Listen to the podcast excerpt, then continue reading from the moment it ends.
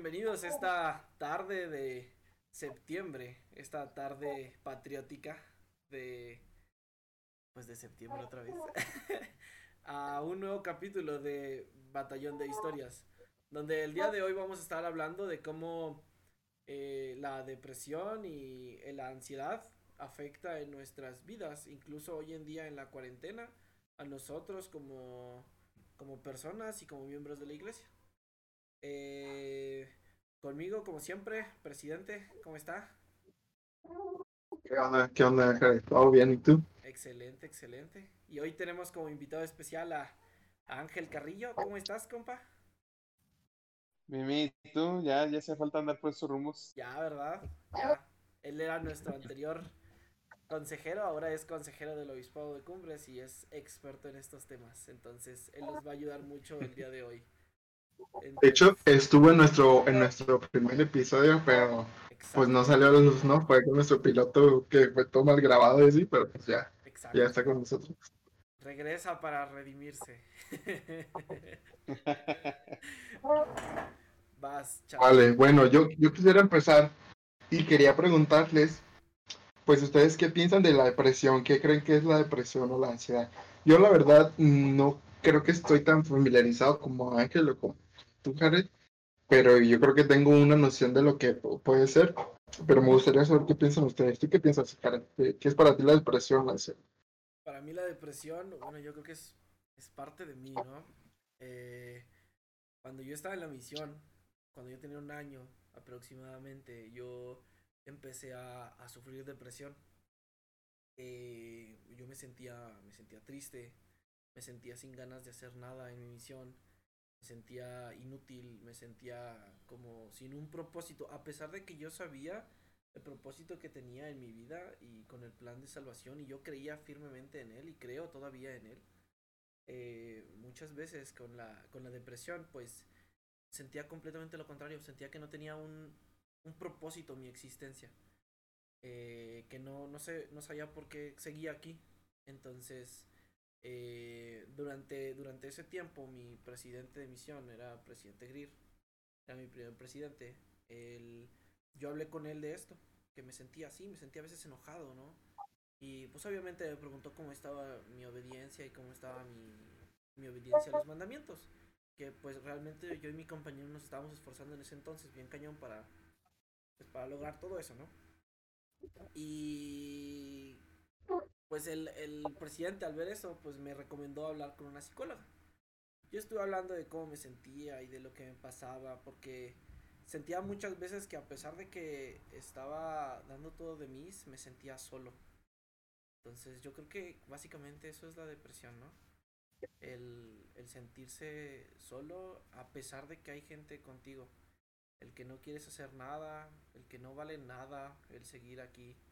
Entonces, yo siento que es algo psicológico de cada uno de nosotros. Este, yo siento que hay una diferencia entre depresión y ansiedad. Este, ¿tú qué piensas de eso? ¿A yo o el Jared? Sí, tú, tú, Ángel.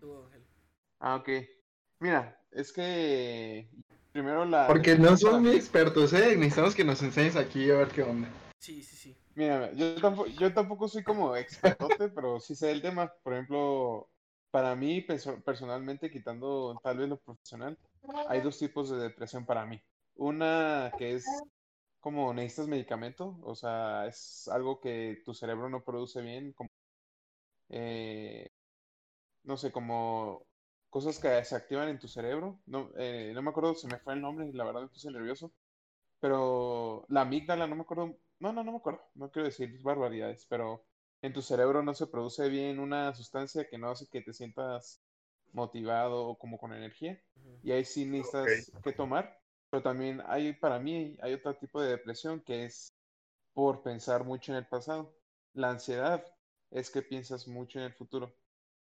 Entonces, yo pienso que muchos estamos depresivos, pero no es de que para que tomemos medicinas, sino que pensamos mucho en cosas del pasado, por ejemplo, de que, ah, me cortó mi ex y hubiera hecho esto mejor, o ah, ya acabó la misión y, hubiera hecho esto en la misión, la misión me la pasaba bien chido, o cosas así, ¿no? Entonces, para mí, ese tipo de depresión es pensar mucho en el pasado, como cosas que no hiciste, y la ansiedad es como que te precipitas a cosas que no han pasado, o sea, pensando mucho en el futuro. ¿Me explico? Ok, muy bien. Fíjate que yo estaba buscando información sobre eso y vi que, que también es muy común, mucho más común que las mujeres sufran de este tipo de, eh, de síntoma, ¿no? De la depresión, que empiezan a sentir solas. Yo creo que en esa parte es un poco más como tú dices, ¿no? Eh, de, de, de, pensar en, en el futuro, en lo del pasado. Y porque las mujeres, pues por lo general son pues piensan más acerca de, de, esos temas. La verdad es que los hombres somos como que más YOLO, como que eh, pues no importa, este, hacemos caso omiso de lo que podría pasar en el futuro.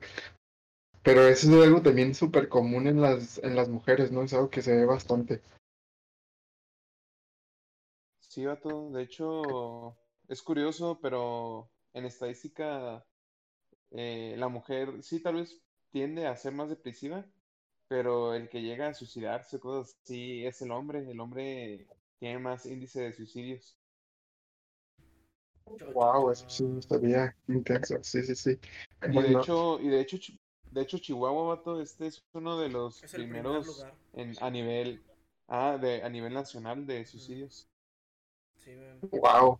Estás, qué, qué, qué, mala onda. Fíjate que, que sí, sí, no, un caso muy extremo de, de, de lo que puede ser la, la, depresión, pues puede ser llegar al suicidio, ¿no? Que pues, es algo muy, muy, muy, triste. Y pero, mm, ¿cómo, ¿cómo lo podemos detectar? Bueno, a Jared ya comentó que, que empezó a sentir como un estado de ánimo un poco bajo, ¿no? Sí, pero era diferente, no sé. Era extraño, por así decirlo, porque pues no estaba haciendo nada mal, estaba divirtiéndome. Yo tenía un compañero que era chilango, entonces él era bien gracioso y siempre me divertía con él, pero no sabía por qué yo me sentía así. Entonces, este, sí estábamos, pues estábamos como en cualquier otra área, ¿no? Este, estábamos pues, en un lugar donde teníamos nuestras dificultades normales. No tenía deseos de ir a casa. Mi familia estaba bien en ese momento. Entonces, pues o sea, no, no había ningún motivo para que yo me sintiera así realmente. Este, el único motivo, pues de repente fue, fue así como, de repente empecé a sentirme, pues desanimado, triste, este, cansado, eh, como que empezó a valerme todo. Y, y, yo no quería sentirme así, pero me sentía así, no podía dejar de evitarlo. Eh, es algo que a veces uno mismo, por más que quiera, no puede no puede ocultarlo en algún momento, ¿no? Porque muchas veces yo eh, yo me siento me siento fatal, me siento horrible, no quiero hablar con nadie, pero pues tengo que hacerlo, ¿no? Tengo que hacer ciertas cosas y no no nomás porque me siento así voy a dejar de hacer las cosas. Este es un, un ejemplo de estos, pues esta semana realmente no me he sentido completamente bien, no me he sentido tan chido este, y a veces sí me dan como mis bajones. Yo le llamo así, yo le llamo que me da bajón, aunque no sea así. Pero sí siento como que ah, de repente me empiezo a sentir demasiado triste, demasiado sin ganas. Y son días que me siento Oye, Jaren. ¿Qué pasó? Este puedo, como, que quiero hacerte preguntas, quiero entender más que nada tu punto. Por ejemplo, dices que te sientes depresivo y te da el bajón. Personalmente creo que a muchos nos da el bajón. ¿Tú cuál piensas, o tú conforme lo has vivido, cuál piensas que es la diferencia entre alguien que, un bajón como normal de que te pones triste y te depresivo y lloras todo, y alguien que necesita consumir medicamentos? Para ti, ¿cuál ha sido la diferencia? Ah, yo creo que... Mm, híjole, ¿cómo podría decirlo? Tú sabes, bueno, es que no sé cómo decirlo. Déjame pensar tantito. Pues, sientes que, que, que no es por eso, ¿no? A veces pensamos como, ah, ah, pensamos que, bueno, por ejemplo, en mi caso, me ha tocado conocer también personas que se sienten un poco mal y es muy fácil para nosotros pues que no hemos tenido tanto, tanto esa dificultad, decir, pues ánimo, o sea, échale ganas. Y eh, tú en tu ser dices, dude, es que no es tan fácil. Algo así, o sea, sientes que, que es algo más que solamente... Ajá, es, es que es Como algo más que solo así. sentirte triste. Es algo más, es como... No quiero ni siquiera levantarme, solo quisiera estar en mi cama y que todo el mundo me dejara de molestar y dejar de existir un segundo. No sé si me explico. Es la necesidad de dejar de existir, no sé. Es el, el decir... O sea, tú sabes que a lo mejor hay personas que te aprecian, tú sabes que hay personas que existen para ti, pero... Y, puedes estar viendo algo gracioso, pero no causa nada en ti. No hay, no hay un cambio. O sea, por ejemplo, nosotros cuando uno está triste, a veces, y, hay, el otro día vi un meme de esos, ¿no? Cuando estás triste y alguien hace una broma y te hace reír, ¿no? Y es como chillando y riéndote al mismo tiempo, ¿no? Porque sabes que te da risa. Pues eso no te pasa cuando estás así como triste, eh, cuando necesitas algún medi- un medicamento. Este, por más que intenten hacer algo y por más que tú intentes hacer algo por ti mismo, no pasa nada. Bueno, yo tengo una pregunta, Jare. ¿Qué nos aconsejas a las personas que convivimos con, con gente que tú sufre de, de, de- de este tema que es la depresión? ¿Qué podemos hacer nosotros para, para ayudarles? Yo sé que es difícil porque, pues, por ejemplo, en mi caso, pues, la verdad es que yo nunca sé qué hacer cuando alguien está así, pues es muy difícil, no sé cómo ayudarlo porque es lo que tú dices, no, a veces las palabras no son suficientes. Pues no sabría decirte, man. Yo, yo, yo creo que puedo hablar sobre eso. Sí. ayer, ayer, este, ayer estaba pues estudiando el tema, ¿no? Porque no, quería llegar acá tan, tan sonso. Y, y pues quería basarme en, en doctrina de la iglesia para contestar. Y primero que nada, hay señales, ¿no? Que tú puedes detectar para una persona que tiene pensamientos suicidia, suicidas o, o tiene depresión. Eh, está en inglés, pero lo va a traducir. Dice que una de las cosas que puedes detectar una persona que tiene estas am, tendencias es que uno busca maneras por la cual cómo su- matarse, suicidarse.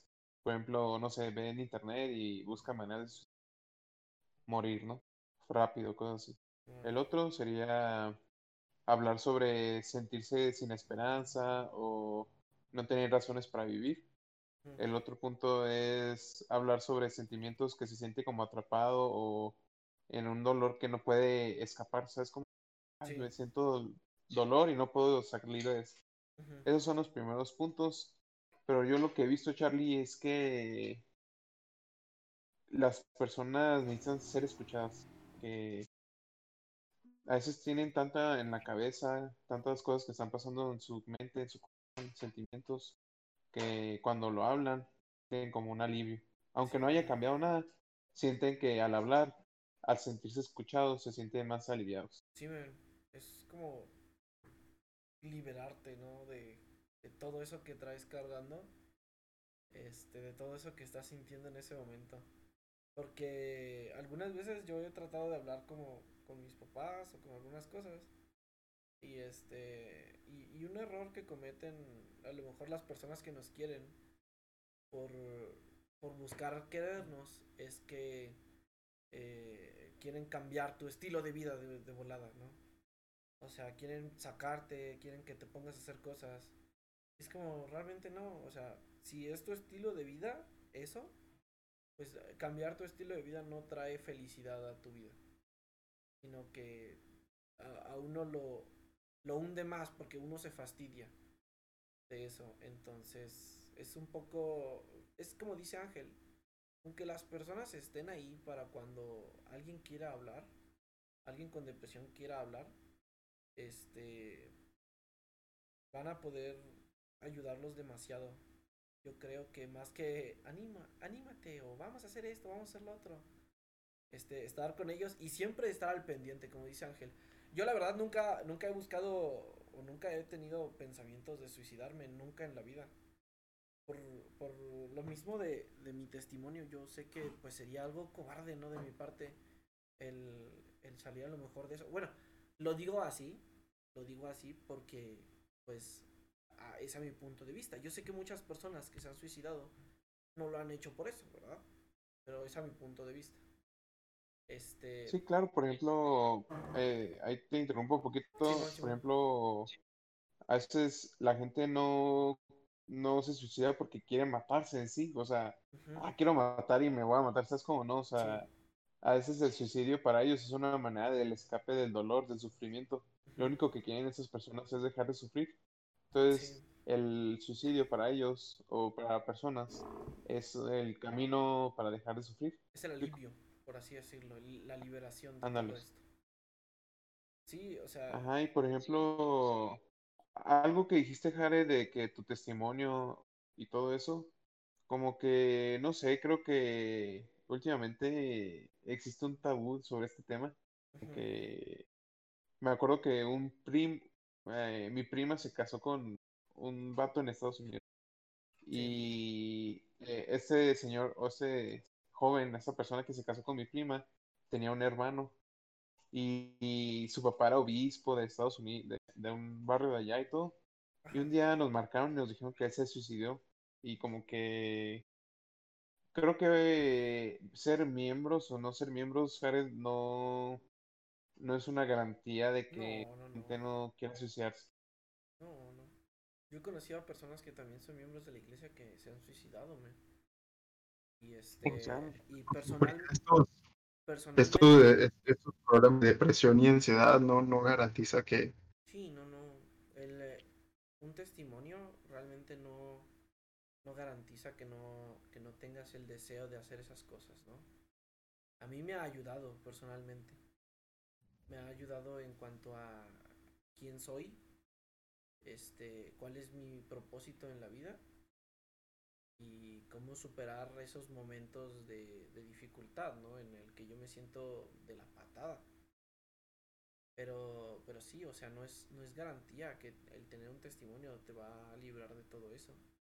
Eh, debería, debería ser una ayuda, debe ser una ayuda, este, y, y el testimonio de la familia también, porque pues conforme ellos van viviendo pues los, los principios, ellos van sabiendo qué hacer para ayudar a esa persona con esa, con esa, pues enfermedad, sino con esa situación, ¿no?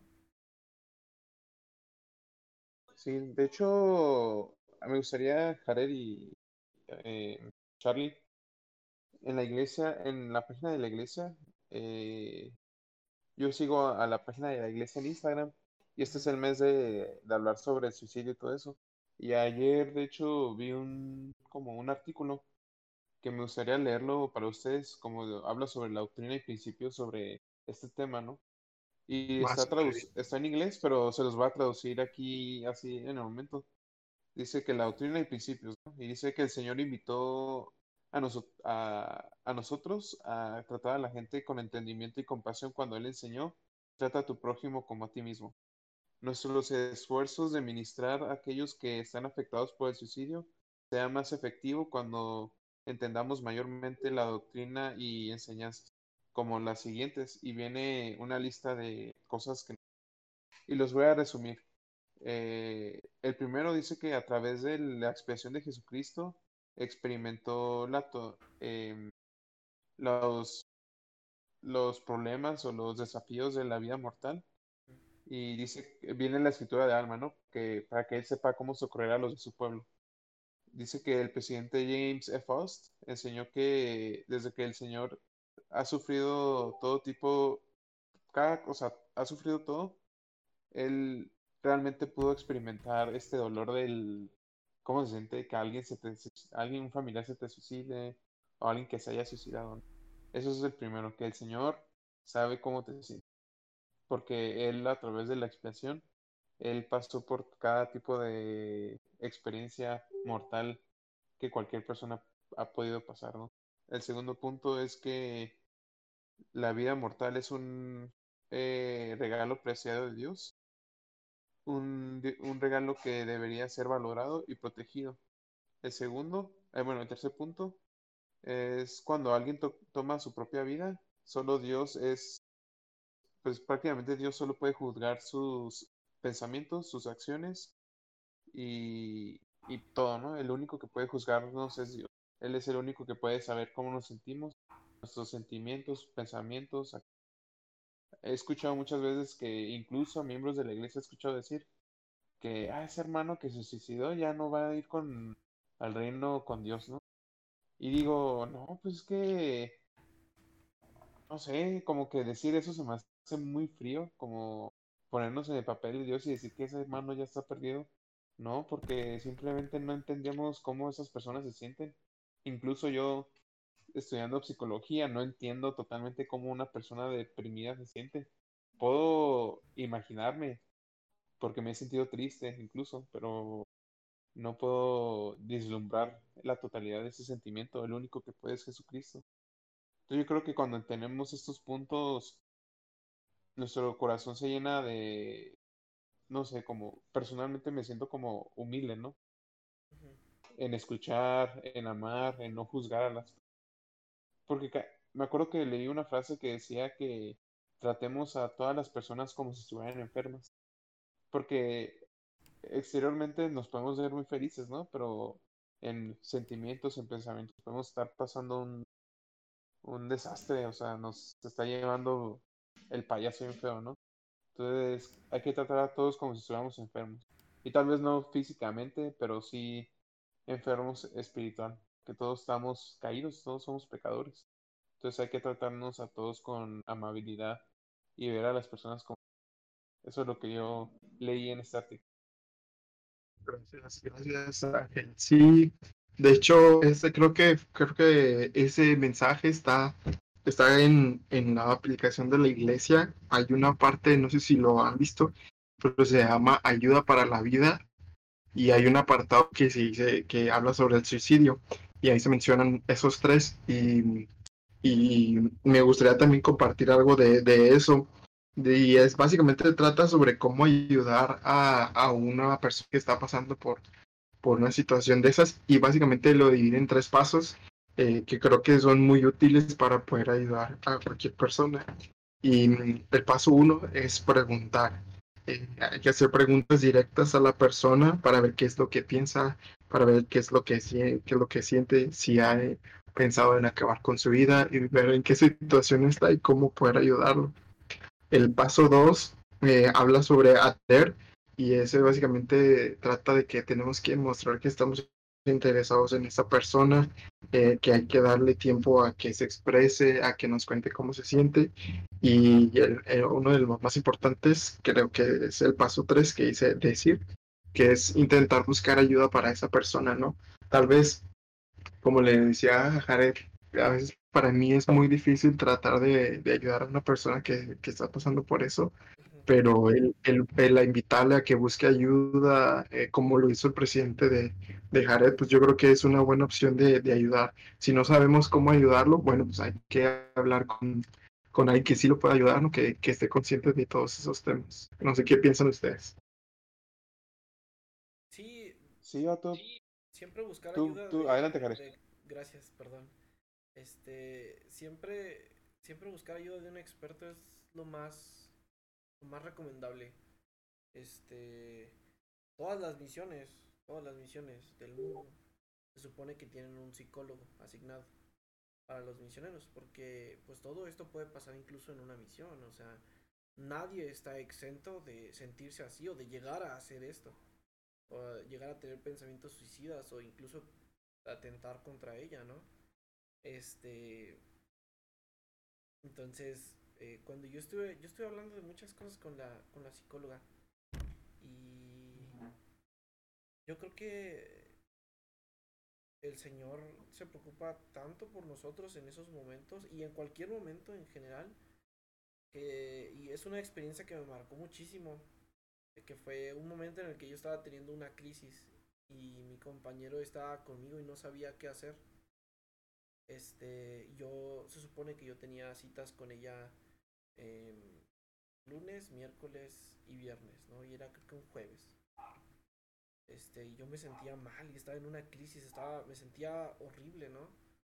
Este, me sentía muy, muy mal.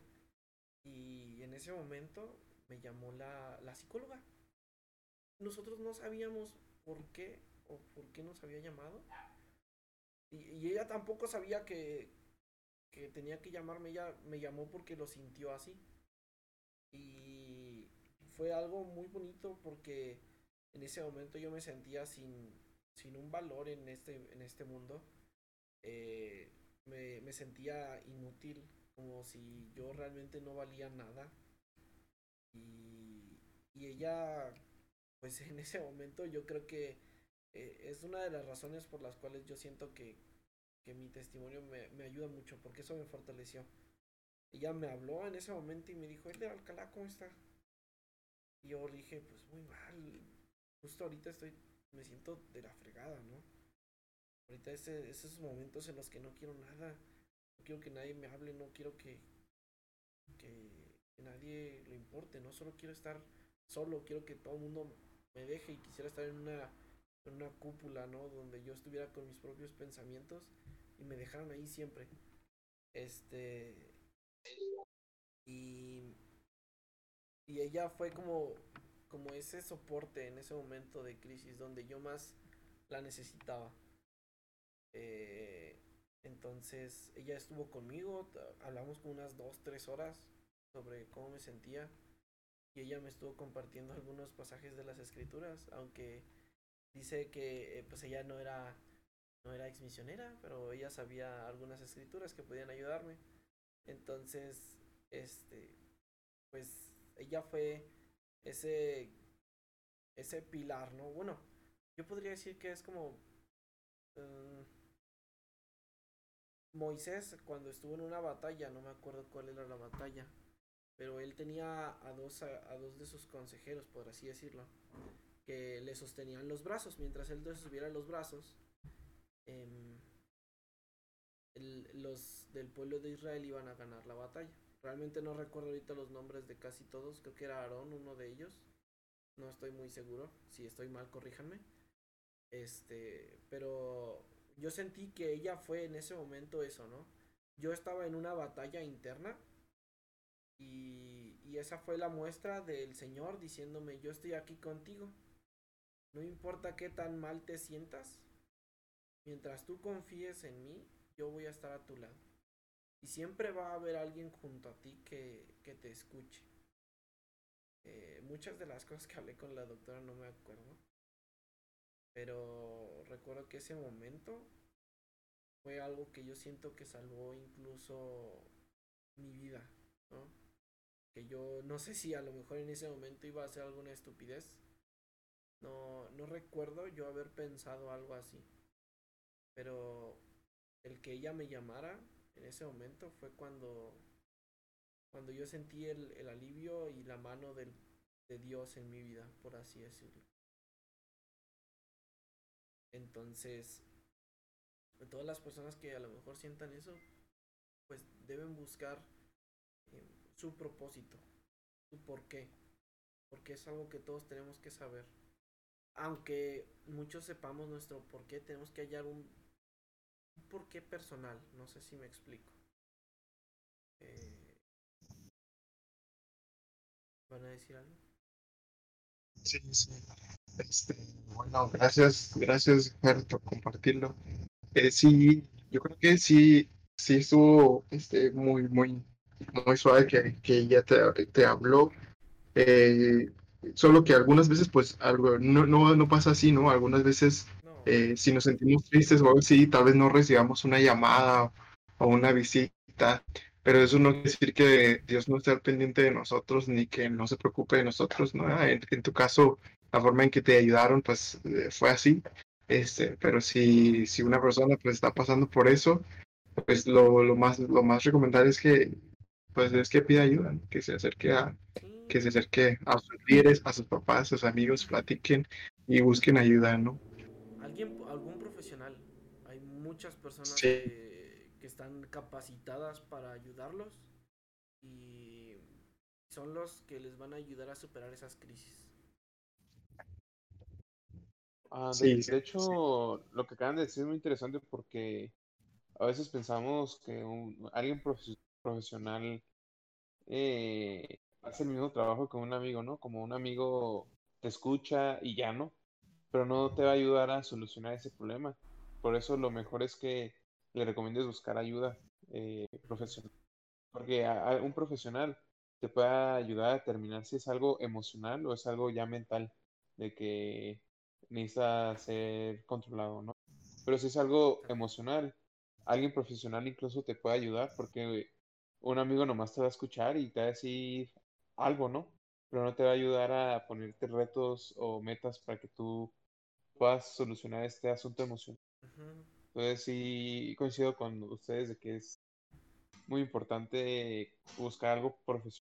Aparte de comunicarlo con alguien, dirigir ese caso o esta persona a alguien para que determine si es algo eh, mental, biológico o algo ya emocional. Sí, tienes razón. Gracias, sí, lo mejor.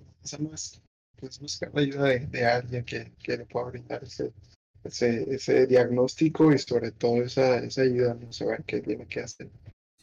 Bueno, pues yo quiero contarles una historia, porque, bueno, no, yo creo que no he sufrido de depresión mm, o las veces que yo lo he tenido, sé que, bueno, siento que no ha sido físicamente que mi cuerpo no ha dejado de producir ciertas sustancias, sino que el mío ha sido por pensar tanto en, en algo. Y les voy a contar una historia, pues no sé si ya se las conté a algunos, pero mm, pues yo cuando yo regresé a la misión, eh, pues la primera meta que tienes pues es casarte, ¿no?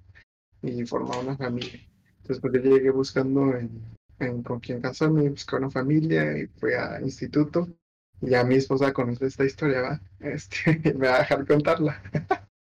Pero eh, cuando yo regresé, pues conocí a una chava, nos hicimos novias, eh, nos comprometimos, nos íbamos a, a, a, casar y a sellar. Este, ella tuvo que salir de viaje y cuando regresó, este, pues alguien de mis amigos dijo algún chisme y ella terminó conmigo. Entonces fue un momento muy difícil para mí porque pues no tenía yo la culpa de nada, porque había sido 100% honesto con, con esa persona y algo que no está en mis manos, ¿no? Entonces duré mucho tiempo este, así triste, eh, donde no quería ir a la iglesia, donde me sentía desanimado, no quería estar, ir a la escuela, ni hacer tarea, ni nada.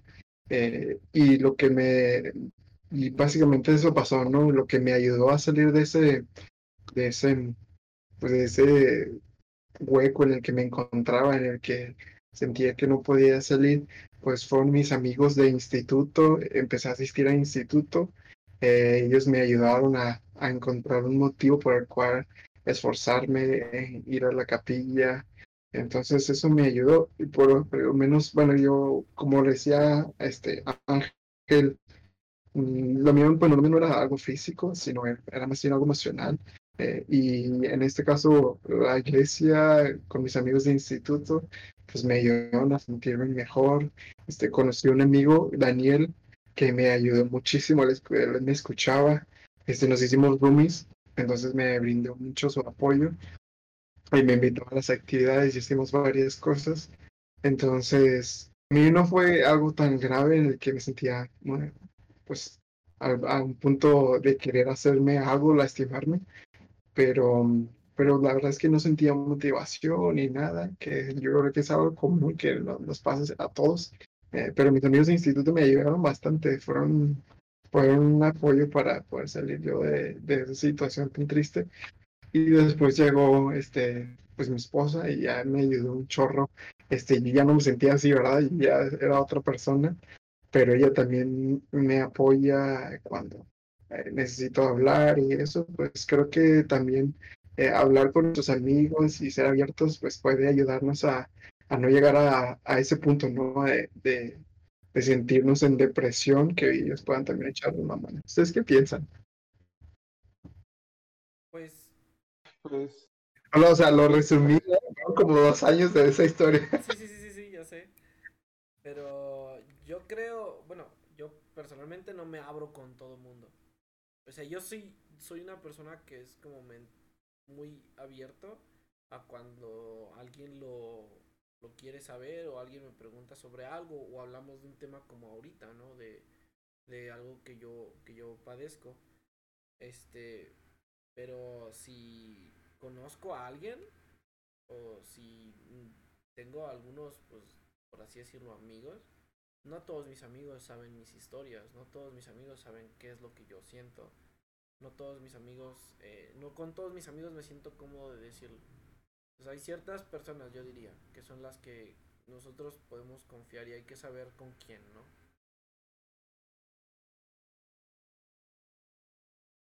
Pues sí, este, no sé, como que yo soy una persona muy diferente a ustedes dos, o sea, como ustedes saben, yo soy una persona que me gusta hablar con todos, como que yo cuando, por ejemplo, cuando vivía en Estados Unidos y pues yo vivía solo, ¿no?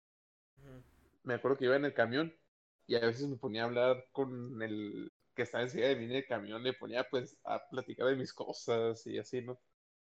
O sea, soy una persona muy abierta, pero creo que concuerdo con Jared de que mis sentimientos yo no los abro. Como que sí los abro, pero no con todos. Y yo pienso que es bueno y malo porque... Bueno, porque te proteges. Por eso lo haces, ¿no? Por eso no te abres sentimentalmente con alguien. Pero también malo porque creo que no te muestras como tú realmente eres.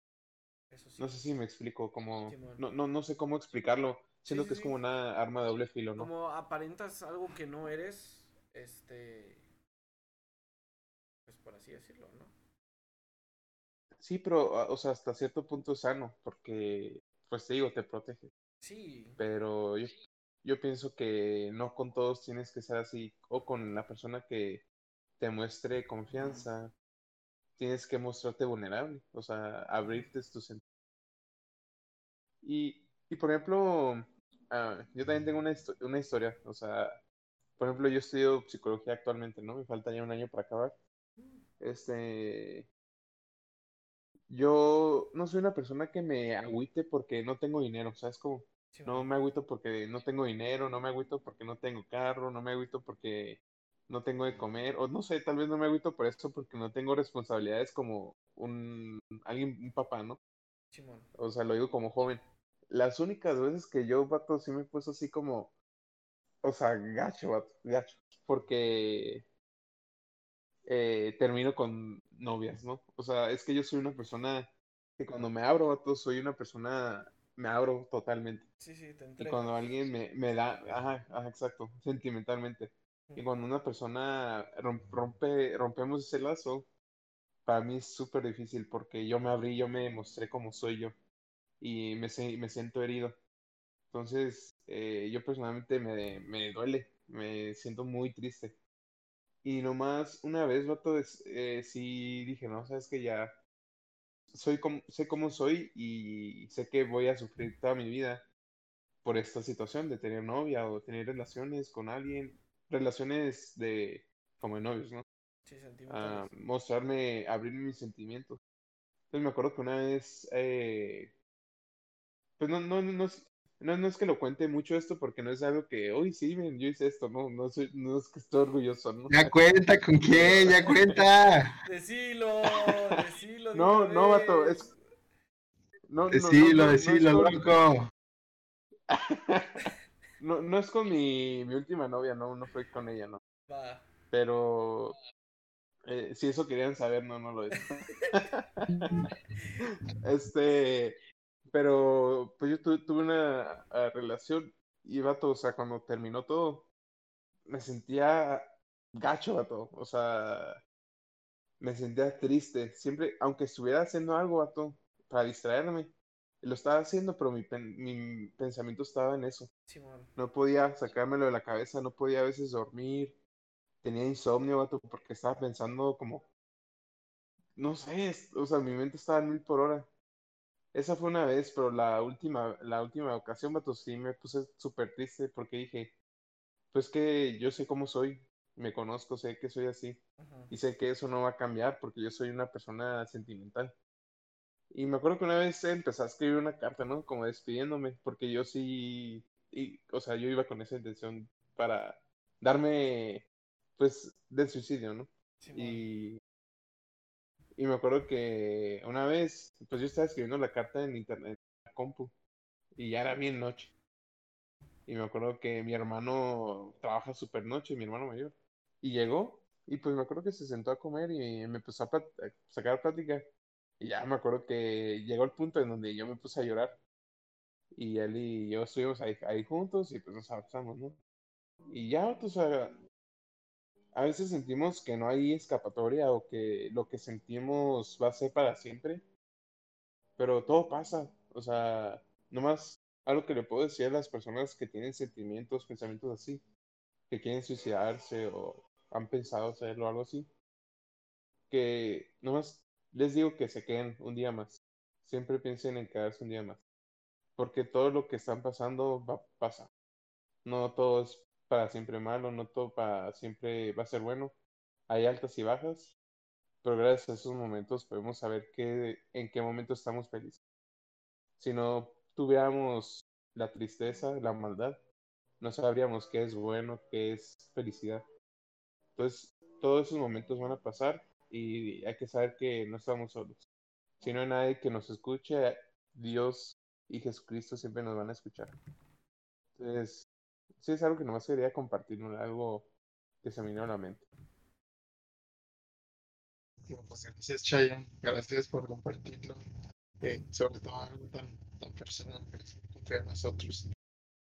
Pues, además, nosotros, además de pues, nuestros sentimientos y, y eh, que hacemos esto eh, no solo por nuestro llamamiento, lo hacemos también pues porque queremos ayudar a, a los jóvenes, a aquellos que, que, que necesitan de ayuda, queremos eh, estar con aquellas personas que no tienen con quien hablar, pues nosotros eh, pues la verdad es que nos sentimos que somos sus amigos y que les queremos bastante, entonces eh, si tienen alguien con quien hablar o, alguien con quien desahogarse, pues eh, nosotros la verdad es que les podemos escuchar y, yo sé que es difícil con los hermanos, con los papás, es difícil con un tu líder de la iglesia, pero la verdad es que pues todos somos herma- hermanos, ¿no? En esta iglesia y todos buscamos ayudarnos y si esto que, hemos compartido pues les ayuda a, tomar una buena decisión, a sentirse bien, pues qué bueno, ¿no? Ya saben que pueden eh, arrobar aquí a Jared, arroba Jared Alcalá,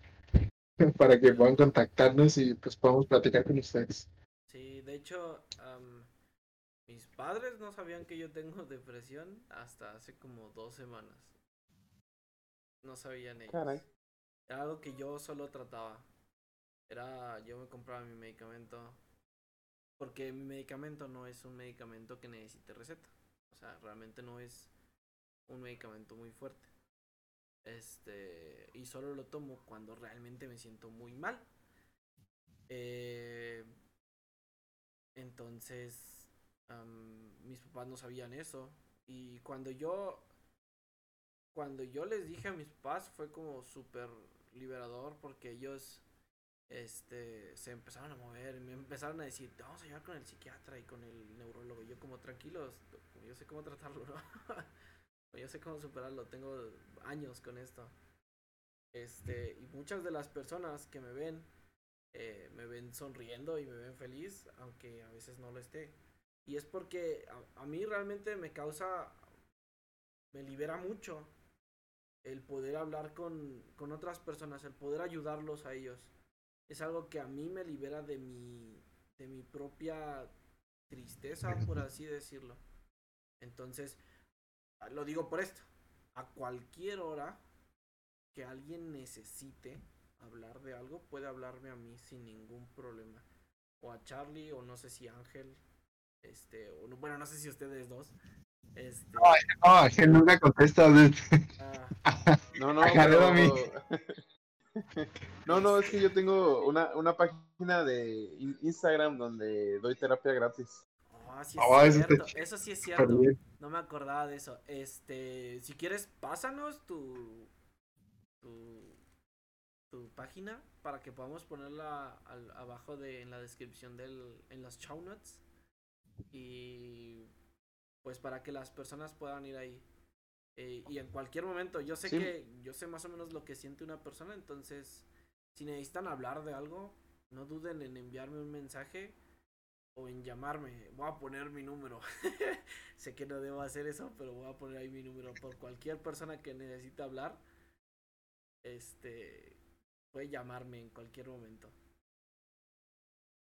Sí, de hecho, aprovechando la página de Instagram es psicología CUU y ya, así va a aparecer. Y tengo unas, unos cuantos posts, eh, no, la verdad no subo muchos posts, pero hay gente que sí me ha mandado mensaje y la atiendo de volada. Eh, si alguien quiere platicar o dar... No, no soy actualmente alguien profesional de la salud, pero estoy en camino a... Si yo detecto que alguien necesita realmente ayuda más profesional, lo redirijo, pero si hay alguien que quiere hablar, pues yo estoy ahí. Mi, les digo, el Instagram es psicología CUU. Excelente. Gracias. Bueno, chavales, pues. No te escuchas casi. No te escuchas casi. Te escuchas lejos, lejos. ¿Escucháis? ¿Escucháis? Un poquito más. Pues gracias por ese tiempo. De hecho, me gustaría estar aquí más seguido. Entonces, yo probablemente aquí va, va a estar dándose una vuelta siempre para cotorrear con nosotros. Eh, gracias por compartir este, sus experiencias este, personales. Ojalá que hayamos podido ayudar a alguien, a un joven. Eh, pues nada, yo creo que eso es todo. Gracias por escucharnos, por todo lo que hacen. Y no sé, ¿qué más? Pues. Síganos en Ángel, Ángel. ¿Quieres decir algo? Pues, ¿qué les puedo decir a las personas? Am, no sé, creo que lo que podría decir a la gente que está deprimida, pero no es algo biológico, sino es algo sentimental. A esas personas lo- y a todos les digo que vivan el momento, que no vivan en el pasado ni en el futuro, que vivan el presente. Por eso el presente se llama así porque es un regalo. Hay que aprender a vivir en el momento, haciendo cosas. Por ejemplo, si yo agarro el camión a mi, a mi trabajo, agarrar el camión y bajarme antes y caminar, hacer cosas pequeñas pero diferentes, que nos hagan sentirse fuera de nuestra área cómoda, porque eso nos hace crecer, salir de nuestra área cómoda, crecer, vivir. Eso es lo que nos diferencia. Entonces yo creo que eso es lo que los dejo, que crezcan como personas, busquen crecimiento personal, busquen a Dios. Eso es lo que les recomiendo. Muy bien, entonces, pues gracias por escucharnos una semana más. Eh, nos hemos tardado un poquito en estar subiendo los podcasts, pero vamos a estar haciéndolo más constante. Eh, pues sin nada más que decir, presidente, pues es momento de retirarnos. El presidente ha hablado. Hasta la próxima.